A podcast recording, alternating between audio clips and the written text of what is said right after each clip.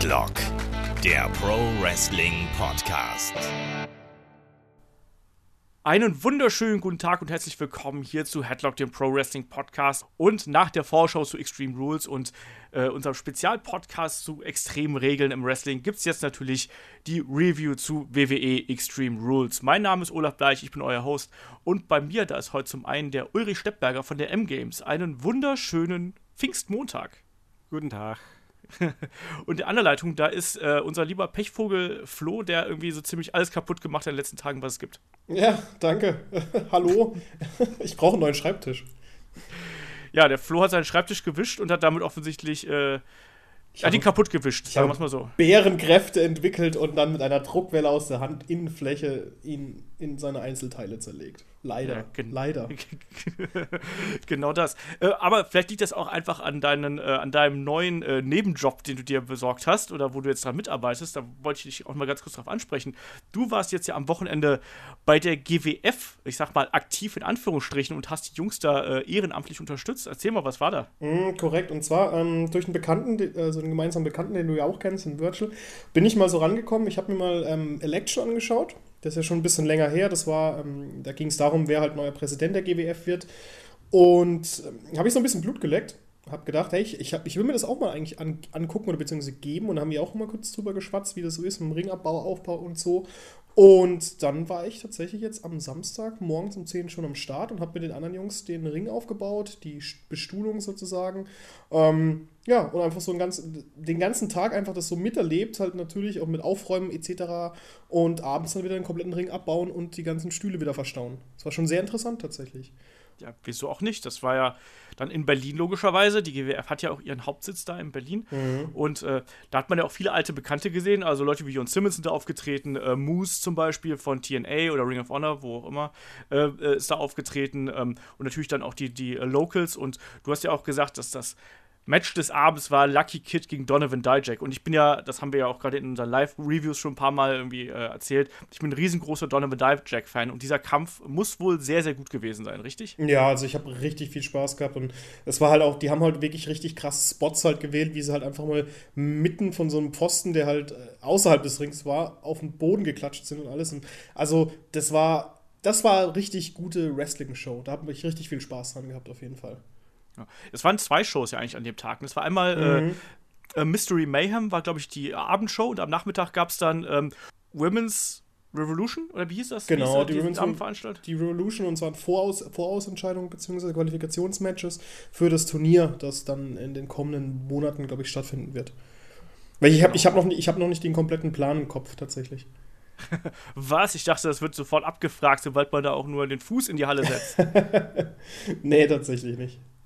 Na gut. Ja, wir werden ja auch dann, also ich habe heute nochmal abgeklärt mit meiner Freundin, also eventuell funktioniert das auch, dass wir dann zumindest ähm, beim GWF äh, Grand Slam im August dann dabei sind und dann werde ich auch mit Kamera und allem drum und dran vor Ort sein. Ich muss nochmal mit den Kollegen irgendwie mal schreiben und ich denke, da kriegen wir dann auch was Schönes auf die Beine gestellt. Äh, die Planungen laufen, sagen wir es mal so, aber momentan steht leider die bei mir die äh, E3 ein bisschen im Vordergrund, sodass Klar, ich da erstmal schauen muss, äh, was wir da hintereinander bringen. Aber ich hätte da schon Bock drauf, mir auch das mal anzugucken, ähm, weil so GWF und WXW, auch wenn man ja so, ja, ich, ich glaube ja mittlerweile, dass die beiden da doch auch so ein bisschen untereinander mauscheln, um es mal so zu sagen. Also, ähm, auch wenn die GWF ja aktuell so ein bisschen Richtung WXW, WXW äh, stichelt, so ein klein bisschen, aber irgendwie, äh, ja, Ja gut, dazu kann, dazu kann ich tatsächlich nichts großartig sagen. Also ich war nur dafür da, den Ring aufzubauen, abzubauen, im Backstage ein bisschen Sachen hin und her zu schieben und das war's.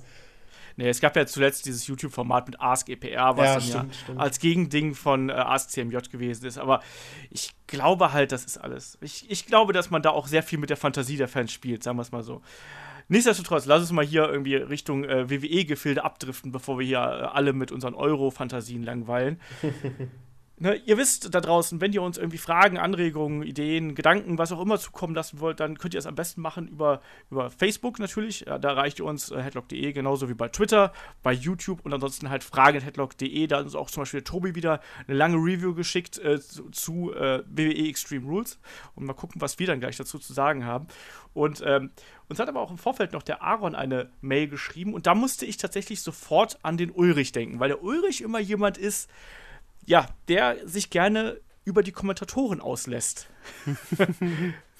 Und ähm, der Aaron fragt nämlich, ähm, wie findet ihr aktuell die deutschen Kommentatoren von WWE, also Raw, SmackDown und den Pay-Per-Views, sprich äh, bei Raw Sebastian Hackel und Holger Büschen, sowie bei äh, SmackDown Manu Thiele und Valandi Chanti und bei Pay-Per-View Calvin Knie, äh, Tim Haber und Carsten Schäfer dann ja auch jetzt zuletzt.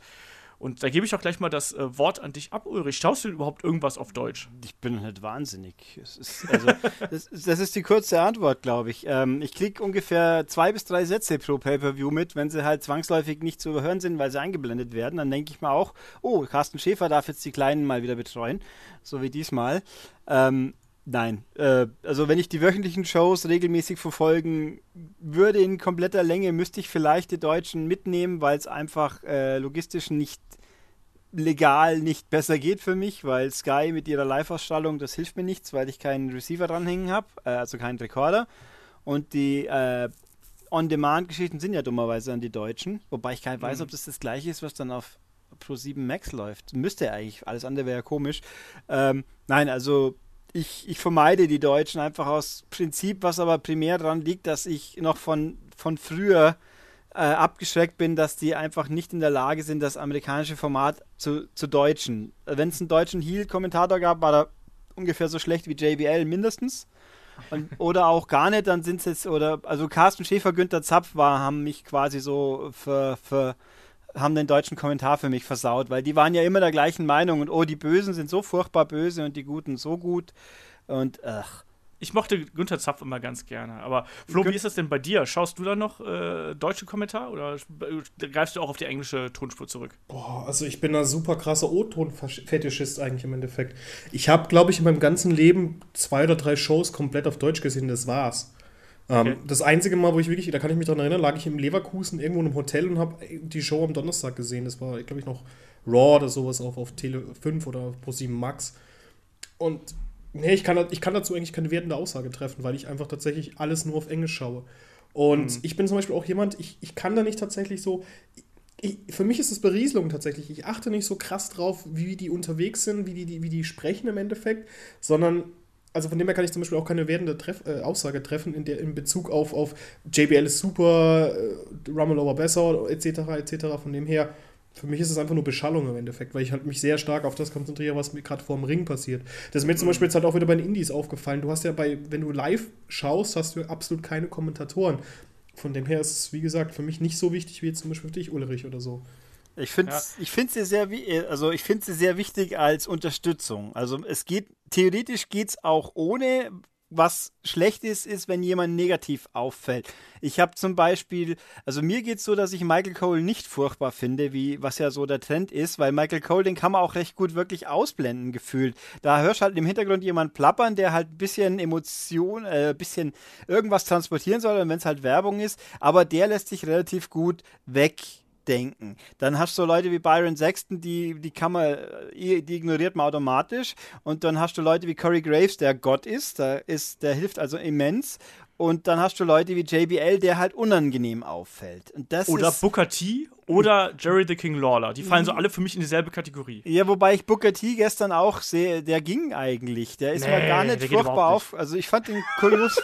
eigentlich finde ich, also in den Pre-Shows war, ist ein Albtraum, ein absoluter Albtraum. Jetzt so als normaler Kommentator hält sich das Problem mehr in Grenzen. Ich, außerdem könnte man sich immer noch Schlimmeres vorstellen. Man könnte sich denken, Sam Roberts dürfte kommentieren. Oh Gott. aber das, ich, ich glaube, du bist einfach nur so ein Lockenfetischist. Nein, äh, der ist, der ist, weiß, nein, der ist ganz, ganz graus. Äh, der Green, Greenberg oder wie er heißt, Rosenbaum? Nee, Rosenbaum. Ken Rosenberg. Äh, ja, also der andere halt, äh, der geht ja nur einigermaßen. Vor allem, der war großartig als Punching Back von Kevin Owens im letzten Talking Smack nach dem Pay-Per-View. Das war, das war großartig, aber Sam Roberts ist einfach, der hat auch so eine Edge-Stimme, die einfach so richtig die Nerven an, ankratzt wie Säure und ah, furchtbar und einfach dumm schwätzt und ja, da war ich so froh, wie es dann hieß, bei Raw, Raw Talk kommt dann Corey Graves nachher, weil der macht eigentlich alles besser. Das stimmt. Ähm, aber mal hier so zurück zur Frage zu kommen, also, ähm, also bei mir ist es halt so, ich, ich bin auch jemand, der eigentlich die Events, wenn es geht, auf Englisch verfolgt, weil für mich gehört das einfach mit dazu. Also für mich macht das auch einen ganz gewaltigen Teil der Atmosphäre aus und ähm, deutsche Kommentar, ich habe natürlich früher, ich bin auch mit Carsten Schäfer, Günther Zapf, Uli Fessler und wie sie nicht alle heißen aufgewachsen. Aber ähm, irgendwann war einfach dann für mich der Punkt, wo ich gesagt habe, so ich höre einfach lieber Deut äh, englischen Kommentar und dann natürlich mein Favoritenduo war natürlich dann damals Jim Ross und Jerry Lawler und Jerry Lawler war auch früher mal gut als Kommentator, inzwischen kann ich mir auch nicht mehr anhören. Und Jim Ross finde ich zum Beispiel jetzt auch beim letzten NXT-Event, wo er dann nochmal mitkommentiert hat, fand ich da sehr stark. Das war großartig, und, und, auch wo er dann so, und der junge Nigel macht den ganzen Business-Quatsch wie Twitter-Hashtags, so wie er es so, so, genau so gefrotzelt hat. Das war groß, das war toll das hat, das, hat, das hat Spaß gemacht auch mit den beiden. Ja. Ne? Und man merkt, dass, dass Jim Ross manchmal nicht mehr so ganz hinterherkommt, aber der ist immer noch so von der Art und Weise, wie er es präsentiert, der unterstützt halt das Wrestling. Und das hat man ja bei anderen eben dann nicht mehr so den Eindruck. Ja, dann hier doch, der macht doch das Women's Tournament, oder? Täusche ich mich jetzt da? Das ist doch Ich meine ja, ich meine ja. Das, ja, kann, Das, kann kein, das kann kein Nachteil sein, sagen wir es so. Auf jeden Fall nicht, nee, auf jeden Fall nicht. Also jetzt hier von den deutschen Kommentatoren, ähm, da kann ich nur so ganz von der persönlichen Schiene aus sagen. Also Sebastian Hackel und äh, Holger Böschen, die kann ich mir ganz gut anhören, muss ich dazu sagen. vor allem aber auch, weil ich, den, weil ich die beiden persönlich kenne und weil das nette Typen sind und äh, und so. Also deswegen habe ich da einen persönlichen Bezug zu und kann sagen, so ja, okay, das geht, aber die haben halt auch ihren eigenen Stil natürlich. Ähm, Manu Thiele und, und Valandi. Valandi war ja lange Jahre in, in Deutschland äh, aktiv als, als glaube ich, also als Ringsprecher, glaube ich, und als Kommentator gleichermaßen, galt ja als bester deutscher Kommentator, das heißt, der macht's gut. Ähm, Manu ist halt so nicht 100% mein Stil, aber das ist äh, ne, jedem, jedem das seine und ja, und die beiden ganz frischen, äh, Calvin Knie und Tim Haber, die habe ich bis jetzt gemieden, muss ich leider ganz ehrlich sagen. Das würde ja für mich bedeuten, ich muss aktiv die englische Tonspur oder muss aktiv die deutsche Tonspur auswählen und da treibt mich leider nichts zu. Ich müsste, ich müsste es mal jetzt ausprobieren. Vor allem jetzt in einem der Pay-Per-Views, wo sie Carsten Schäfer als, als Aufpasser zu bekommen haben, weil der ja dann wahrscheinlich das Schlimmste verhindern kann. Ich habe mir mal den Spaß gemacht, die ersten paar Minuten vom Royal Rumble, wo sie die erstens die zwei das erste Mal waren. Ja, das war eine Katastrophe. Das war das war ein Debakel pur. Und dann habe ich mal auch rückblickend, wie kann man bei ausgehend dem Pay-Per-View jemand frisch werfen, wo es dann wirklich am Schluss nur noch Chaos ist eigentlich. Ich meine, die haben ja am Anfang schon bei der Ansage nichts mehr hinbracht, aber also ja. ganz schlimm. Wer macht eigentlich in Deutschland NXT? Äh, NXT gibt es keine deutsche Tonspur, glaube ich. Doch, es kommt Echt? auf Pro 7 Max. Und dann habe ich keine Ahnung. Also das, das wäre fast wert anzuschauen, einfach aus dem Grund, weil halt das einzige Möglichkeit ist, das Ding in wirklich richtig toller Bildqualität zu sehen, weil Pro7 Max HD hat eine super Bildqualität, da kommt das Streaming vorne und hinten nicht mit, weil halt ein WWE leider sehr niedrig streamt, was ich auch hier vorgreifend mich immer furchtbar aufregt bei diesen farbenfrohen Entrances und noch schlimmer bei den Pre-Shows und After-Shows, weil die, die Kulisse immer mit diesen vielen Lichterchen und genau, die, die einfach LED-Wände äh, die LED-Wände, die dazu führen, wenn es nicht eine Nahaufnahme ist, siehst du nur noch einen großen Matsch, weil einfach die Bitrate viel zu schlecht ist. Und da frage ich mich immer, liebe Leute, ihr macht euch so viel Aufwand mit eurem Network und ihr könnt ja eigentlich echt toll inszenieren. Könntet ihr nicht entweder die Bitrate hochschieben, weil die wirklich selbst mit der normalen 16er Leitung ist die, wenn die mal maximal halb ausgenutzt würde, wäre es schon sehr viel. Tut sie nie. Dann macht die Bitrate besser oder macht eure ganzen Kulissen ein bisschen äh, niedrigere Bitraten kompatibler, weil es sieht einfach nur kacke aus. Also das Geschehen im Ring geht immer gut, aber alles ja. andere ist dann auch diese Konfetti dann so ineinander, ne? ja, ja, diese Konfetti-Regen am Schluss, wenn gefeiert wird, auch das ist, oh, das geht immer ganz kaputt. Also nee, NXT gibt's. Ich habe keine Ahnung, wer die auf Deutsch kommentiert, deswegen ist es schwer zu sagen. Aber äh, die besten deutschen Kommentatoren ever, die es natürlich jemals gab, waren Joe Williams und Horst Black, der Bestrafer. Aber das ist halt auch schon wieder 25 Jahre her oder so. Ich, ich bin da bei äh, Joe Williams, war auch mein All-Time-Favorite übrigens. Ne? Aber ich mochte den auch in Kombination mit Uli Fessler sehr gerne, gerade bei den äh, Tape, also bei den, bei den Videokassetten zum Royal Rumble 92 und dem SummerSlam äh, 92. Das war ganz große Kommentarkunst und das hat sehr, sehr viel Spaß gemacht. Aber lass uns dann mal fernab der Kommentatoren mal so ein bisschen zu WWE Extreme Rules kommen. Wir haben ja schon ähm, ja, diverse Male über den Event gesprochen, haben ja auch jetzt die äh, letzten Tage oder letzten Podcasts so ein bisschen den roten Faden des Extremen hier durchgehabt und starten dann einfach mal, würde ich sagen, mit der Kickoff-Show. Und die ging dann los mit äh, einem Kampf, den wir auch in unserer Vorschau so ein bisschen äh, gemutmaßt haben. Dann gab es nämlich dann doch noch Apollo Crews gegen die Titus Brand, alias gegen, äh, äh, Quatsch, Callisto gegen äh, die Titus Brand, gegen Apollo Crews, nämlich so rum. Ja, Ulrich, deine Meinung? Ich fand, das war ein ganz flotter Opener, um es mal so zu sagen. Ja, der war gut. Den konnte man gut anschauen. Die Pause, äh, die Werbepause mit drin war halt wie immer blöd. Äh, der Ausgang war jetzt auch nicht wirklich, obwohl der Ausgang war gut. Ein bisschen, naja gut, ein bisschen holprig, aber die Idee war gut.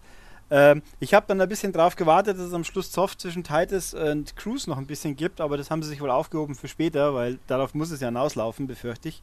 Ähm, weil wir wollen alle äh, Titus und Neil öfters wieder im Ring sehen, natürlich. Alle. Ja, ja. Jeder. Ganz oft. Ständig. Äh, aber das war echt, das war ein, die, die zwei sind halt aktiv, die können, die sind athletisch und oder äh, dynamisch und äh, können ein bisschen rumhüpfen. Und das war ein flottes Match. Ich fand, was mich ein bisschen irritiert hat, war das Kalisto in Schwarz ungewohnt, aber hat mich jetzt auch nicht gestört.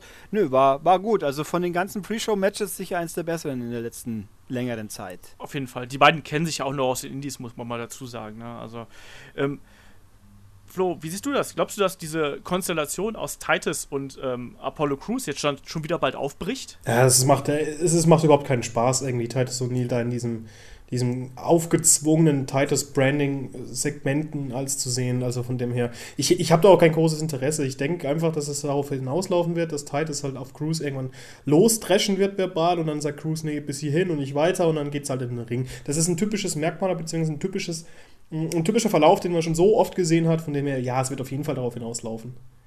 Ich finde es ehrlich gesagt ein bisschen schade, weil ich hätte halt gehofft, dass man Apollo damit ein bisschen Charisma gibt, dass er halt dann, äh, dass die beiden wirklich ein, ein aktives Team erstmal werden und dann halt hinterher der Bruch kommt. Und es fühlt sich jetzt ja schon wieder so an, als würde man die schneller wieder auseinanderreißen, als ich mir das zumindest gedacht hätte. Ich habe gedacht, die beiden teamen erstmal so ein bisschen, also sprich, Titus zieht Apollo längere Zeit irgendwie auf die dunkle Seite, ne, auf die Titus-Brand-Seite rüber äh, und dann irgendwann sieht Apollo erst das Licht, aber das sieht ja schon so aus, als würde es jetzt schon ein bisschen kriseln. Aber ansonsten, der Kampf war, war absolut sehenswert, den kann man sich gut anschauen, der hat Spaß gemacht. Ähm, sehr athletisch sind zwei Top-Wrestler, also mit dem, was sie halt machen eben.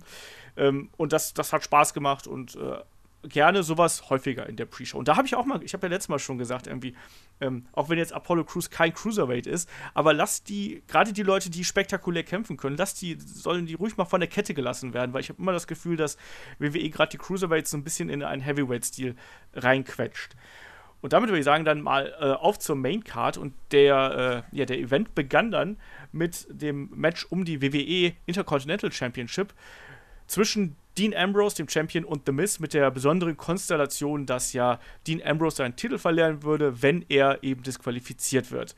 Und diese Stipulation hatte ja dann auch maßgeblichen Einfluss auf den Kampfverlauf. Oder Ulrich, erklär mal, wie war das? Ja, also ich finde, äh, äh, zum einen, äh, ich habe das richtig prognostiziert.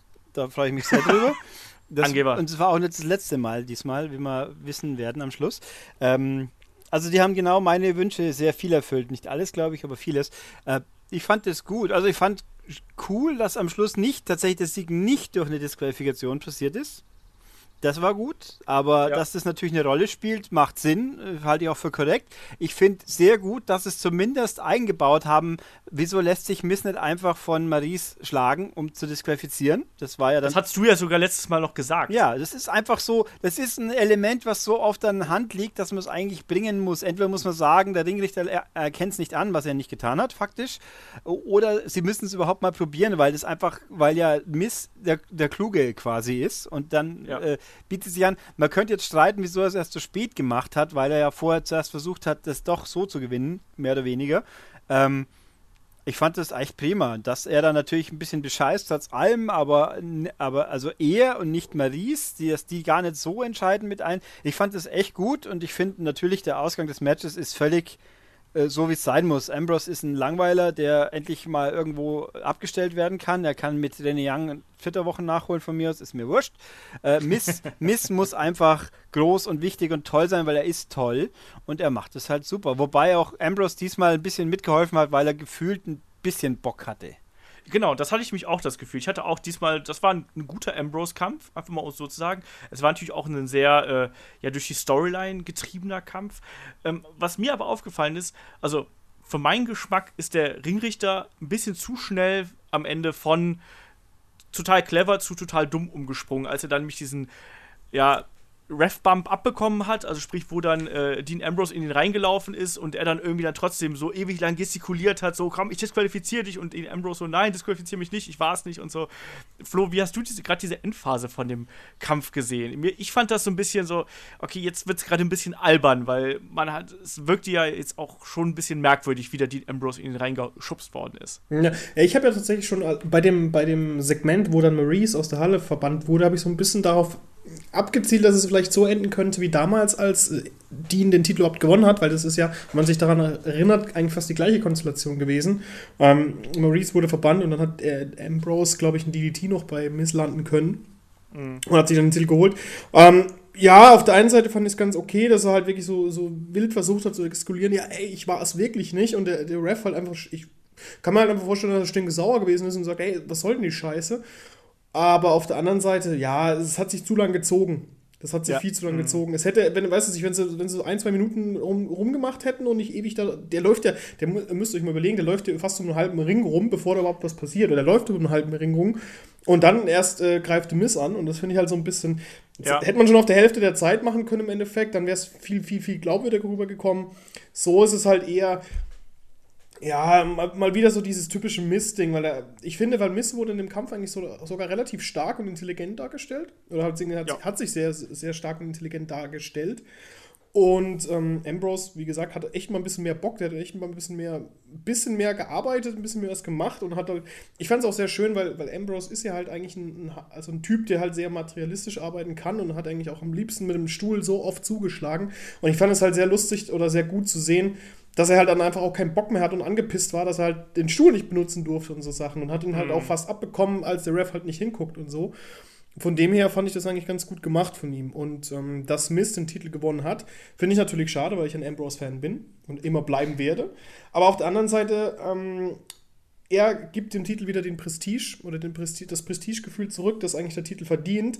Aber aus meiner Sicht sollte The Miz eigentlich nicht um den Titel kämpfen, sondern wirklich um die WWE ähm, Universal Championship oder halt auch um die Heavyweight Championship. Wobei ich finde, er bei SmackDown hätte bleiben sollen, wirklich den, den Supertitel holen sollen, weil er, er schafft es halt, dass diese Titel, egal welchen er hat, ob es jetzt US wäre, ob es jetzt ein Intercontinental wäre oder ob es jetzt halt wirklich den, den Heavyweight oder Universal Titel wäre, er würde dem Ding halt wirklich sehr, sehr viel Prestige verleihen. Das finde ich halt ziemlich gut an ihm.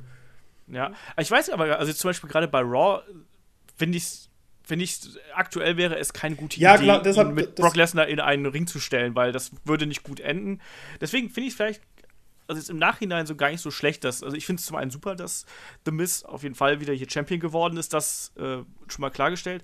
Ähm, aber ich glaube, er ist auch da in dieser Position ganz gut aufgehoben, weil, wie du schon gesagt hast, also er hat es bei SmackDown schon geschafft, dem Titel entsprechendes Prestige zu verleihen und dem eine Bedeutung zu geben. Und manchmal muss vielleicht auch gar nicht ein Wrestler unbedingt den ganz großen Titel haben, um diesen Titel wertig zu machen. Also es gibt ja diverse Beispiele in der Historie, wo halt eben der Mid-Card-Titel, um es mal so zu nennen, eigentlich bedeutender oder gleichbedeutend war wie der, wie der ganz große Titel. Also zu Zeiten eines, ähm, also ich gehe jetzt mal in die, in die ECW zurück, als ein Rob Van Dam TV-Champion damals war, ähm, da war dieser Titel genauso viel wert wie der große Titel. Ähm, als ein Bret Hart Intercontinental Champion war, war das auch so in der Richtung. Ne? Also mhm. ich sehe das gar nicht mal so als, als Abstufung. Äh, Gerade das, das kommt ganz auf, den, auf die Art und Weise an, wie der Titel gebuckt wird und wie der dargestellt wird. Und ich glaube halt schon, dass WWE weiß, was man an The Miss hat und deswegen hat er auch den Titel wieder. Und wir haben es in den letzten Wochen und Monaten ja gesehen, da hat der ja auch bei Raw eine bedeutende Rolle gespielt. Also man weiß schon, was man da an ihm hat und auch hier, um diesen Kampf äh, irgendwie abzuschließen. Ich fand das war ein sehr runder Kampf. Gegen Ende hat es so ein bisschen geholpert. Also da, da kann man so ein bisschen sagen, so, ja, okay, das war ein bisschen zu langgezogen. Ich habe dieses das auch so gesehen wie du Flo mit dem, dass der Referee auf der einen Seite aus dem Ring fällt und dann quasi einmal ganz theatralisch um den Ring herum diskutiert und so. Das würde in keiner Sportart oder auch nicht beim Wrestling so passieren, weil es einfach albern ist. Ja, es war zu, zu ich habe mich auch gewundert. Normalerweise winken sie einmal kurz zum Timetable und dann macht das Ding genau. disqualifiziert.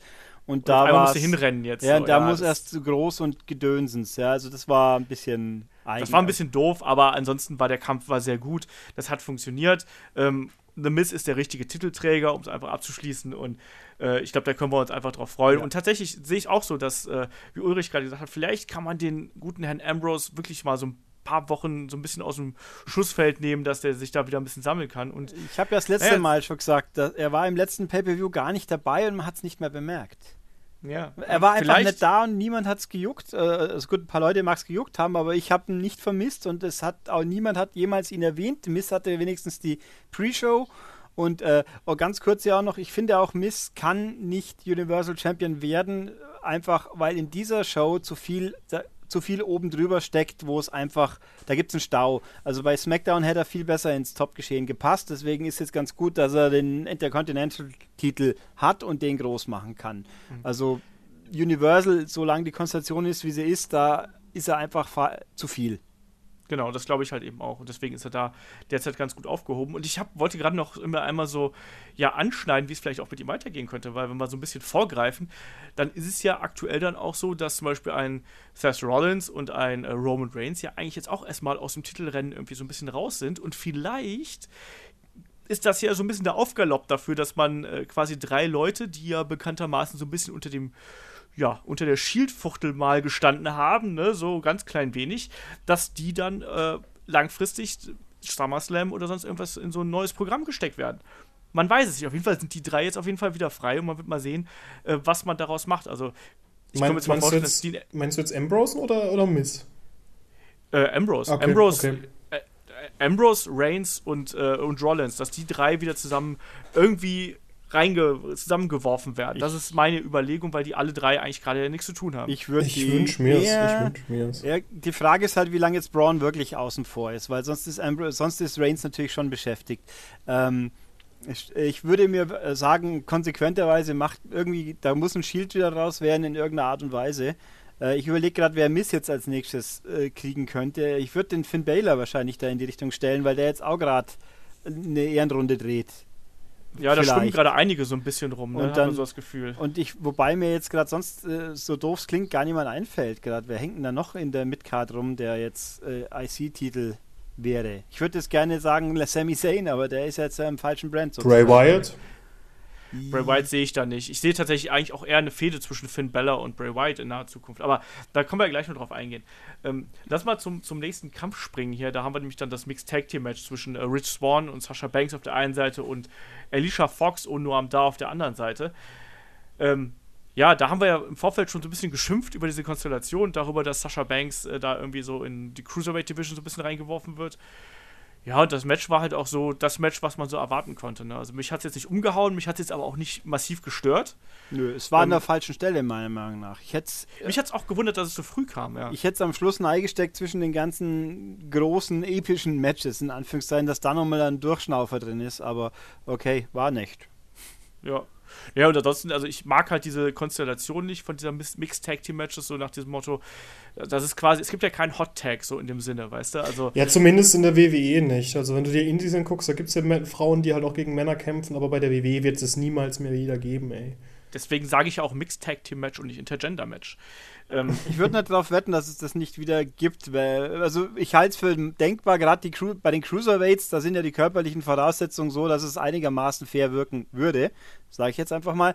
Ähm, ich fand das Match insgesamt okay. Ich habe mich nur gewundert, wenn man schon so peinlich genau darauf achtet, dass nur Männer und Frauen sich untereinander kloppen. Wieso, da, wieso hat dann am Schluss das keine Auswirkung, dass Sascha mal kurz den da so umräumt? Äh, hätte sie nicht eigentlich disqualifiziert werden müssen wegen, wegen geschlechtsüberschreitender Gewalt oder so ein Quatsch? Äh, geschlechtsüberschreitender Gewalt. Wenn es jetzt andersrum passiert wäre, sage mal, aus Versehen andersrum, hätte jetzt Rich Swan versehentlich der Fox eine Ohrfeige gegeben, wäre er sofort disqualifiziert worden. Und sie haut die beide Knie ins Gesicht und das ist halt so, weil der, der hätte ja nicht die, das Mädel wegschupfen müssen. Also ja. eigentlich, wenn man... Konsequente Regelauslegung ist anders. Da könnte so. man sich jetzt da dann wieder aufreiben, aber was soll's. Der, der, der Spot an sich war ja ganz gut. Ich, ja. ich muss auch sagen, ich finde eigentlich... Äh, nachdem, ich glaube, man hat es schon mal merken können, dass ich nicht der allergrößte Fan von Sascha Banks bin. Äh, äh, ähm, ich finde, dass die da drin jetzt nicht verloren gewirkt hat und auch nicht zu, zu oben drüber stehend. Und äh, Tatsache ist ja, sie hat ja wenigstens überhaupt was zu tun bekommen in der ganzen Geschichte. Und sie hat auch nachher mit Rich Swan dann noch beim Talk ein bisschen turteln dürfen, obwohl sie ja verheiratet ist, wie sie so schön sagt. Aha, so, so, von mir aus. Ähm, und äh, weil auch um kurz in dem Rahmen andere Frauen, die existieren ja quasi gar nicht Und äh, Nia Jax hat ja wenigstens in der Pre-Show quasi schon die Zukunft ein bisschen anleiern dürfen. Aber ja. auch hier bin ich wieder, weil es jetzt dann nachher mit dem nächsten Match ja auch zusammenhängt, äh, Mickey James tut mir so furchtbar leid. Die, könnt, die hätte bei SmackDown so viel Platz, jetzt toll zu sein. Und bei Raw ist sie am Arsch quasi. Vielleicht, mhm. ich meine, vielleicht wird sie jetzt wieder aus der Kiste gezogen, äh, weil sie irgendjemand brauchen. Aber ich habe nicht verstanden, wieso sie die getradet haben. Also bei Alexa nee, Bliss, bis jetzt ja, hat man da noch das Gefühl, dass, dass es da noch keinen Plan gibt einfach. Ja. So. Die ist halt da, um so ein bisschen vielleicht ein minimales Aufbauarbeit zu leisten. Aber muss man halt mal schauen, ob die da noch irgendwie eine Rolle spielen wird. Das Lustige, also ich muss da mal so eine kleine persönliche Geschichte erzählen. Ähm, ich habe heute Morgen dann, also Ne, ich wohne ja mit meiner Freundin zusammen und ich habe natürlich dann heute Morgen bin ich aufgestanden und habe gesagt, so hör mal, ich muss jetzt hier mal gerade, ich muss jetzt Extreme Rules gucken. Ne? Und der, der große Fernseher äh, mit der Xbox und allem dran ist halt im Wohnzimmer und da habe ich mal halt im Wohnzimmer gesessen und ähm, Extreme Rules geschaut und sie hat dann irgendwie äh, neben mir auf der Couch irgendwas anderes gemacht und hat dann aber bei dem Kampf, hat sie, sie bei den Intros geguckt und ähm, als dann Rich Swan und Sasha Banks reingekommen sind, meinte sie dann so, hm, warum hat denn die jetzt so einen komischen Begleiter dabei? Nur mal, also sie hat, sie hat Sasha Banks, sie, sie, kennt die ja alle nicht. Also die einzige, die sie wirklich kennt, ist Bailey und die mag sie auch und da guckt sie dann auch länger hin bei so Kämpfen. Ähm, aber sie hat dann schon erkannt, dass halt irgendwie schon auch von der Präsentation, der Ausstrahlung her, direkt vom ersten Eindruck her, dass eine Sasha Banks über einem Rich Swan ist. Und so, wozu braucht die denn so komischen Begleiter da? Das, das fand ich ganz lustig. So. Ja, sollen wir gleich zum. Flo, willst du noch irgendwas äh, zu dem Kampf hier äh, einschmeißen? Oder nee, passt. Passt. Ich, alles gut. Hervorragend. Und dann gab es ja noch ein Dann, Segment dazwischen. Das müssen ja, wir komm. Na komm. Doch. Ich mag den Elias Sampson gern. Ich fand das echt gut, muss ich mal sagen. Ich fand das echt unterhaltsam. Mir hat ein bisschen die, die äh, Signifikanz gefehlt. Ich meine, erst, er kann ja nicht singen, das macht ja nichts. Gitarre kann er ein bisschen spielen.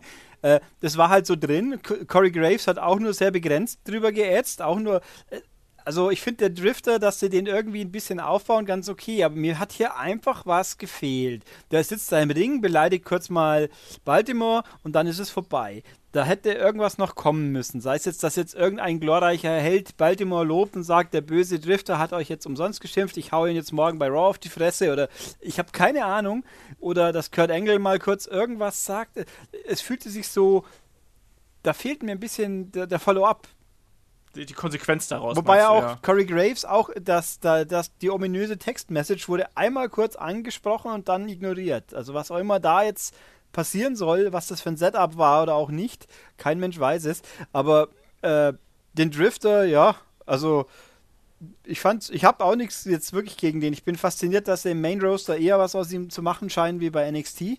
Genau, Aber das wollte ich mich auch gerade sagen, weil ich finde tatsächlich im Main Roster kommt er bedeutend besser rüber als bei NXT. Wobei natürlich der Anfang auch so, dass er einfach so durch die, durch die Kalisse stiefelt und, und Kurt Engel verdutzt schaut, das, hat, das, das wirkt natürlich auch prima. Aber aber gut, ich meine, die zwei Matches, die er jetzt hatte, die waren ja auch okay soweit. Also Eben. schauen wir mal. Also ich fand, er wirkt hier nur halt einfach so, äh, wir haben ihn neigeschmissen, weil er halt da ist und dann fällt uns nichts Besseres ein und dann geht es halt schnell, schnell zum das nächsten stimmt. Match, damit es keiner merkt, dass jetzt eigentlich hier irgendwas fehlt den Einwand kann ich akzeptieren.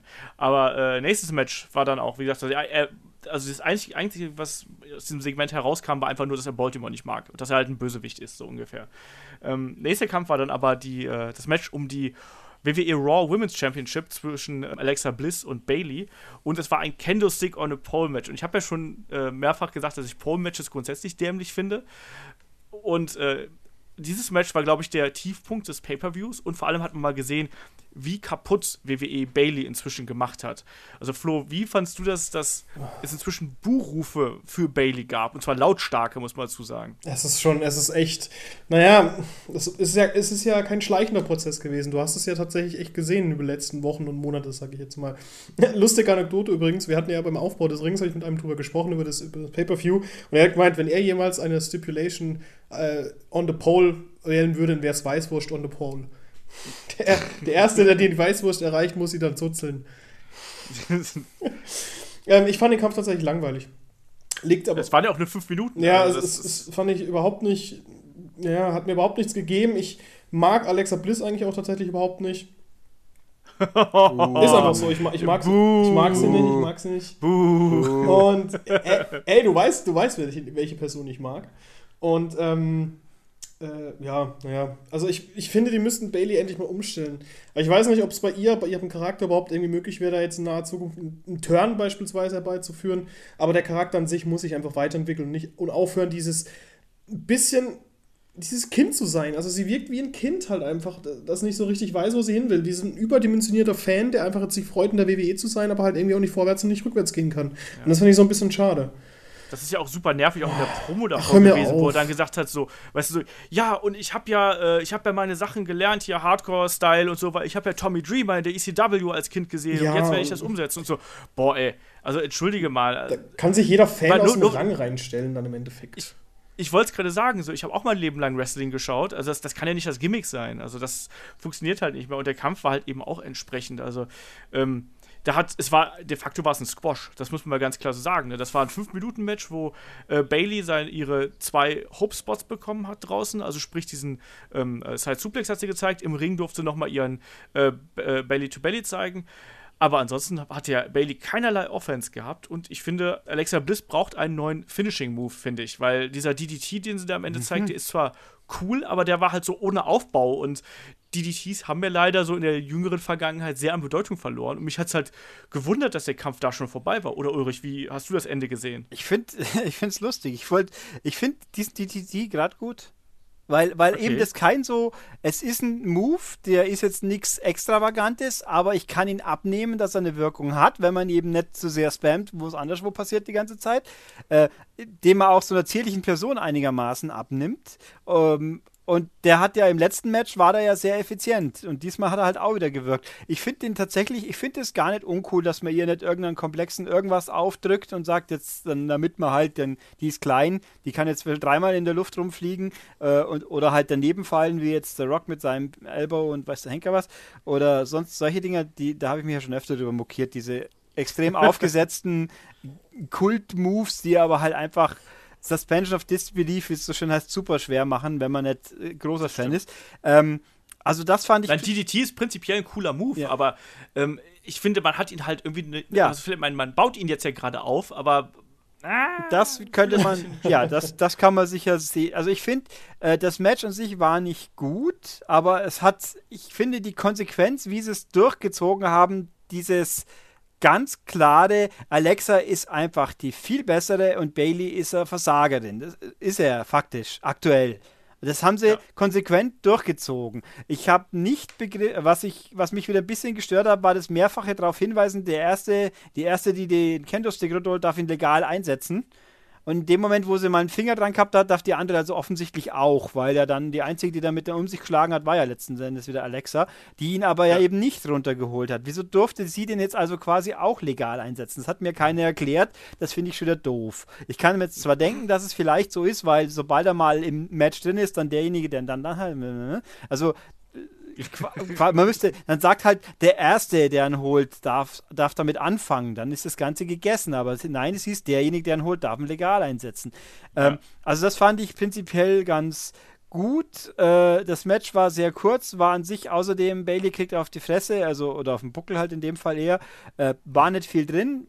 Äh, aber ich fand die Konsequenz eben, und hier gewinnt eindeutig Alexa. Und Alexa ist, ist die größte, ist die, die Goddess, wie der Curry so schön sagt.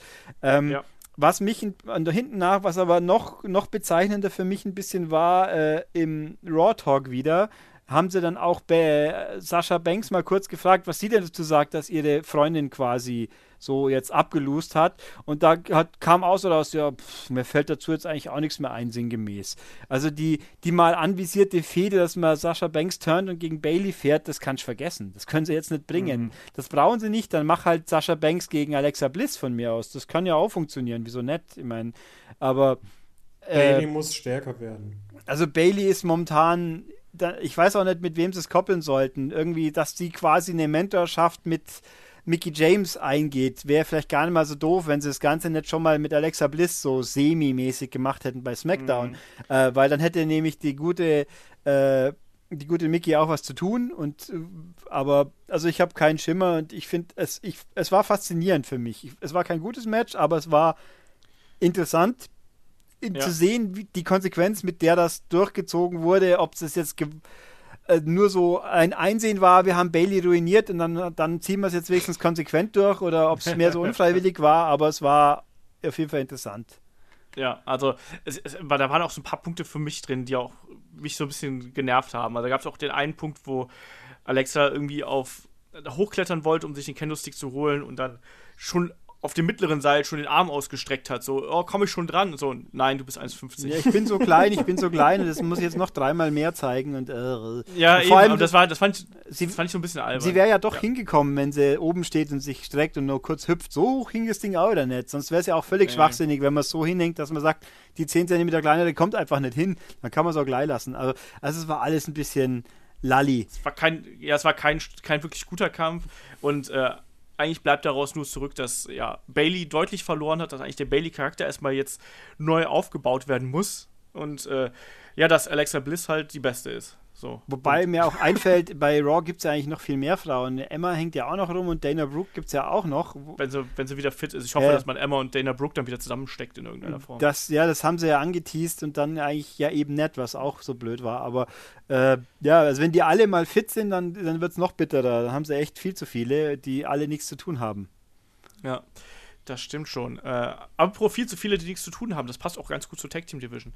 ähm, äh, WWE oh. Raw Tag Team Championship äh, zwischen äh, den Hardys und Cesaro und Sheamus war dann der nächste Kampf und der fand in einem Steel Cage statt. Und ich habe es gerade schon im Vorgespräch so ein bisschen gesagt, ich fand diesen Kampf, also ich fand dieser Kampf hatte für mich zwei Hälften. Die erste Hälfte bestand daraus, dass es da äh, so ein bisschen da ist wirklich gerumpelt irgendwie so zwischen den beiden Teams. Da wurde halt so jeder bearbeitet jeden und es war aber auch ein bisschen chaotisch.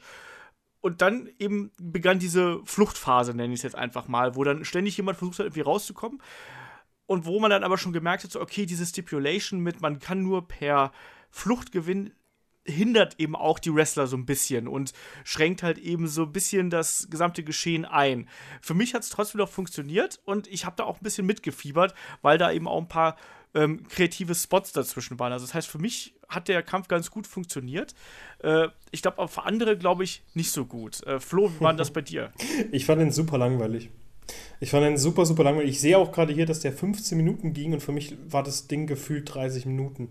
Also das war so ein langweiliger Kampf stellenweise.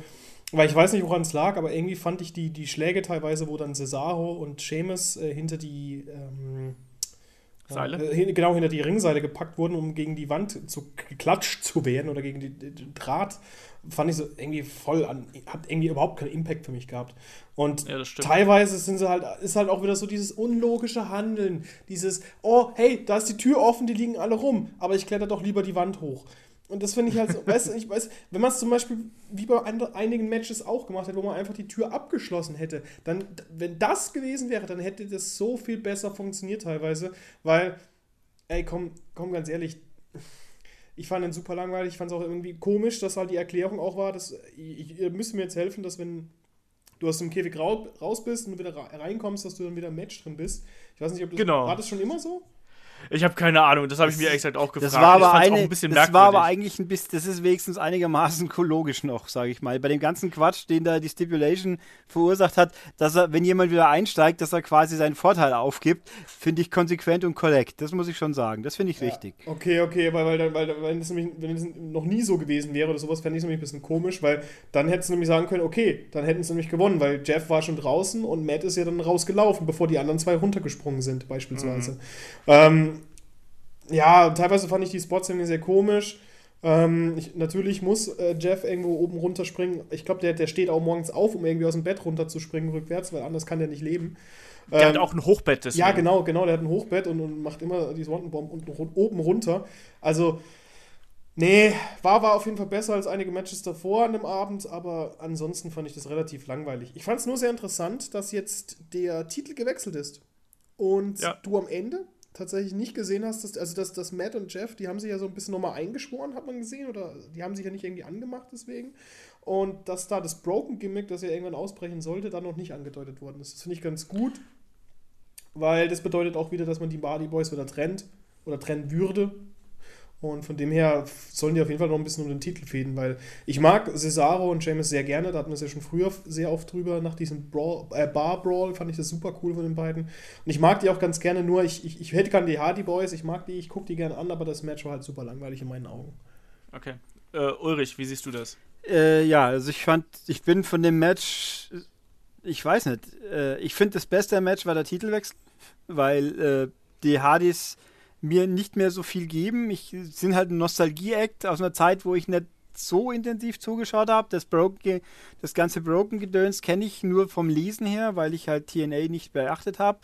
Ähm, Wenn es jetzt mal kommen sollte, interessiert es mich mehr natürlich. Äh, ich auch hier, natürlich auch. Seamus und Cesaro sind einfach gut. Äh, jetzt als Heels tun sie mir auch nicht weh. Äh, aber ich finde eben, die Stipulation war total Banane, weil die, mhm. die quasi voraussetzt, um zu funktionieren, müssen alle blöd sein. Also es gab mal auch ein, einen Moment auch, Jeff ist draußen und die Tür ist offen und Seamus und Matt äh, und Matt versucht, Seamus dran zu hindern, rauszugehen, sinngemäß. Äh, und ich denke mal, warum? Wenn ihr jetzt beide einen Ausfall habt, hast du gewonnen, weil dein Bruder ist schon draußen. Also dieses typische, nein, nein, ich muss verhindern, dass jetzt vom, von Jameson, dass die irgendwie hinauskommen. Warum? Die wiederum hätten einfach, hau ihn einmal um und geh dann die Türen aus. Jeff, ja. bis Jeff oben wieder reinsteigt, das dauert ja ewig so ungefähr. Also dieses, dieses Gimmick, ah, dann hat mich, mich gestört auch. Ich habe irgendwie das Gefühl, die letzten 1000 Cage-Matches, die ich gesehen habe, waren alle Hell in the Cell-Matches scheinbar, weil mir der mhm. Käfig so komisch vorkam. Diesmal so klein und so und so dichtmaschig, was natürlich das Ganze vom Visuellen, auch hier wieder die Datenkompression hilft natürlich nicht weiter, wenn sowas passiert. Äh, das stimmt, das fand ich auch. Ja, ja. Und halt auch, dass der Käfig so, so elastisch ist, das ist so ungewohnt. Ich bin das gar nicht mehr gewohnt. Normalerweise, wenn jemand gegen eine Käfigwand geklatscht wird, dann ist der Käfig wackelt, beult sich normalerweise nicht so aus. Also es war alles ein bisschen Wischi-Waschi-Lallitum auch. Und jetzt frage ich mich eigentlich auch gerade ein bisschen, wie es weitergeht, weil alle interessanten Tag-Teams, die irgendwie titelwürdig wären, sind eigentlich alles Heels. Ja, das wird auch eine lustige Geschichte werden, wie es halt weitergeht. Ne? Also man hat ja das Gefühl, dass gerade äh, Enzo und Big Cass, da ist man ja gerade in so einer Zwischenphase, wo man nicht so genau weiß, äh, wie es weitergeht. Eventuell ja sogar ein Split, man weiß es ja nicht so genau. Ne? Also ich habe das Gefühl, es wird, es ist zu mir zu unsubtil, dass sie auf Revival gepolt werden, weil eigentlich Revival ja. eher in das Titelmatch rennen nein müssten, aber das wiederum macht ja keinen Sinn, wenn die Titelträger Heels sind. Wobei Revival ja auch immer so ein Mittelding waren. Ich fand die Revival waren ja nie so klassisch Heal. Also meiner Ansicht nach. Ich finde, die kann man auch einfach so als Revival sind halt Revival und müssen nicht in so eine klassische Ecke geschoben werden. Aber da muss man mal abwarten. Aber das stimmt schon. Also grundsätzlich ist halt die, die Tag Team Division, die haben eigentlich genug Personal, aber die ist halt eben von der Konstellation her ist halt eben nicht ausgeglichen. Und dadurch ist es halt schwierig. Ich glaube halt ganz im Ernst, dass das jetzt so noch ein bisschen weitergehen wird und dass man vielleicht noch ein drittes Team damit reinschmeißen wird. So, und dann mal guckt, dass man vielleicht beim SummerSlam Three-Way hat und so oder sonst irgendwas. Also das ist so meine, meine leichte, leichte Vermutung. Ähm, und ja, also ich fand den Kampf nicht ganz so schlimm, glaube ich, wie ihr das äh, seht. Ich fand ihn da eigentlich ganz unterhaltsam. Also ich fand diese erste Phase, da stimme ich Flo zu, fand ich halt auch relativ chaotisch und auch irgendwie da fehlte Impact. Dann waren aber auch ein paar Aktionen drin, die ich halt ganz cool fand. Es gab ja auch so Superplex und das was war vom, vom äh, Dings, vom, äh, vom Top Rope und sowas. Das fand ich halt alles irgendwie ganz nett. Und auch diese Poetry in Motion dann in die Käfig fand ich auch ganz nett. Äh, aber irgendwie gegen Ende hat man halt schon gemerkt, dass was, was, was ihr jetzt beide gerade angekreidet habt, dass irgendwie ja, so richtig logisch war das halt eben nicht. Und wenn man, ich habe versucht tatsächlich in diesem Kampf meinen Kopf auszuschalten und mich so ein bisschen, äh, ja, darauf einzulassen, was da passiert, dann fand ich es leidlich unterhaltsam. Wenn ich aber drüber nachdenke, dann wird es immer schlimmer. So, das gibt es ja häufiger beim Wrestling, dass man es im ersten Moment eigentlich ganz gut findet und sobald man dann tiefergehende Gedanken daran verschwendet, dann macht es irgendwie keinen Sinn mehr und so ist dieser Kampf halt auch gelaufen. Am Ende vom Tag ändert nichts daran. Wir haben neue Tag Team Champions und das freut mich. Also ich mag Cesaro und Sheamus echt gern und freue mich da, dass äh, vor allem Cesaro den Titel wieder geholt hat und bin jetzt mal gespannt, wie es da weitergeht, weil ich finde auch, dass diese Fehde langsam so ein bisschen an Tempo verliert und wie Ulrich gerade auch gesagt hat, ich finde auch, dass äh, die Hardys so langsam auch ihre Faszination schon wieder verlieren. So, also diese Nostalgiegeschichte ist halt gut und schön, aber die müssen sich jetzt auch mal wieder so ein bisschen, die müssen mal wieder sich entwickeln in irgendeine Richtung. Das fehlt halt derzeit. Ja, genauso wie bei den Cruiserweights eigentlich auch. Also ähm, der nächste Kampf ist dann äh, das Match um die WWE Cruiserweight Championship, hm. ein Submission-Match zwischen Neville und Austin Aries. Und äh, da gehen auch die Meinungen sehr auseinander. Also bei mir war das Problem, ich bin wirklich müde bei dem Kampf geworden. Das, obwohl es irgendwie morgens 11 Uhr war und ich eigentlich gestern relativ zeitig im Bett war. Ähm, ich fand den Kampf jetzt nicht technisch nicht schlecht und alles, aber irgendwie haben die mich halt nicht in ihren Bann gezogen und da waren auch viele Aspekte mit dieser Submission-Regel und mit, der, mit dem Bearbeiten der Körperteile, die halt auch für mich nicht konsequent umgesetzt worden sind. Zum Beispiel im Vorfeld wurde Austin Aries Knie die ganze Zeit bearbeitet, dann war es auf einmal angeschlagen, dann wurde das auch weiter von Neville bearbeitet, dann wurde es vergessen, dann war es auf einmal der Arm und dann auf einmal soll es fast eine Disqualifikation geben in einem Match ohne Disqualifikation. Ich fand das alles sehr, sehr merkwürdig. Auch. Also, mit, mit übrigens Knie, um hier nochmal kurz, das war doch ein Ambrose Mismatch mit dem, ja, mit dem Knie auch und dann macht ein Figure for Leglock Ambrose, ja, beide, wo sein Knie kaputt ist. Also, ja, aber der eine hatte ja kein kaputtes Knie zu dem Zeitpunkt und der andere schon und der macht's dann und dann, äh, das, das regt mich auch auf. Sowas ist unnötig, braucht's nicht und wirkt halt einfach, zieht einen komplett raus. Mein Knie ist kaputt, aber ich mache den Aufgabegriff, wo das Knie belastet wird. Äh. Genau. Und hinten nach humpel ich nicht einmal. Mein Knie ist kaputt. Und hinten nach, hinten nach bin ich nicht mal wenigstens nachwirkend, aber egal. Nee, also, äh, ja, Cruiserweights.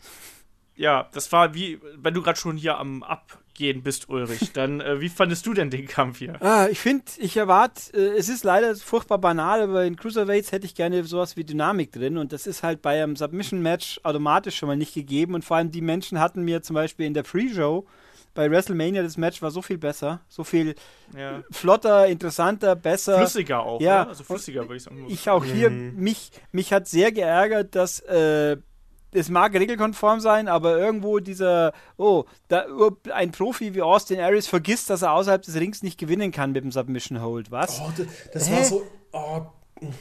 Und das, das ist mir einfach zu doof gewesen. Und dann, also das, ob der Schluss jetzt komplett so geplant war oder doch irgendwie ein bisschen verbockt, da bin ich auch nicht so ganz schlüssig. Den Red Arrow auf den Rücken, das hat irgendwie ein bisschen komisch gewirkt, aber da war es dann auch schon. auf jeden Fall. Ja, es hat auf, hat auf jeden Fall und wieso dann Austin Aries ausschaut, als ob er jetzt wie irrer grinst, das muss ich auch nicht kapieren. Aber das habe ich auch nicht verstanden, so als wenn er gerade irgendwie sich einen Pilz reingepfiffen ja, hätte oder sonst irgendwas. Morgen geht's weiter, so quasi. Also, äh, also ich glaube, mir wäre es wirklich lieber gewesen, wenn jetzt hier TJP rausgerannt wäre und irgendwie eine Interference gefahren hätte und dadurch äh, Neville nochmal gewonnen hätte. Es wäre zwar auch nichts Neues, aber es hätte zumindest noch ein bisschen was gehabt. Ich fand das ganze Match irgendwo. Es hat es beraubt dieser zwei Leute sehr viel ihrer Stärken, auch wenn Neville wenigstens einen Highfly-Moment eingebracht hat am Schluss. Aber es war einfach irgendwie, es war halt da und dann war es vorbei und im Endeffekt, ja, hm.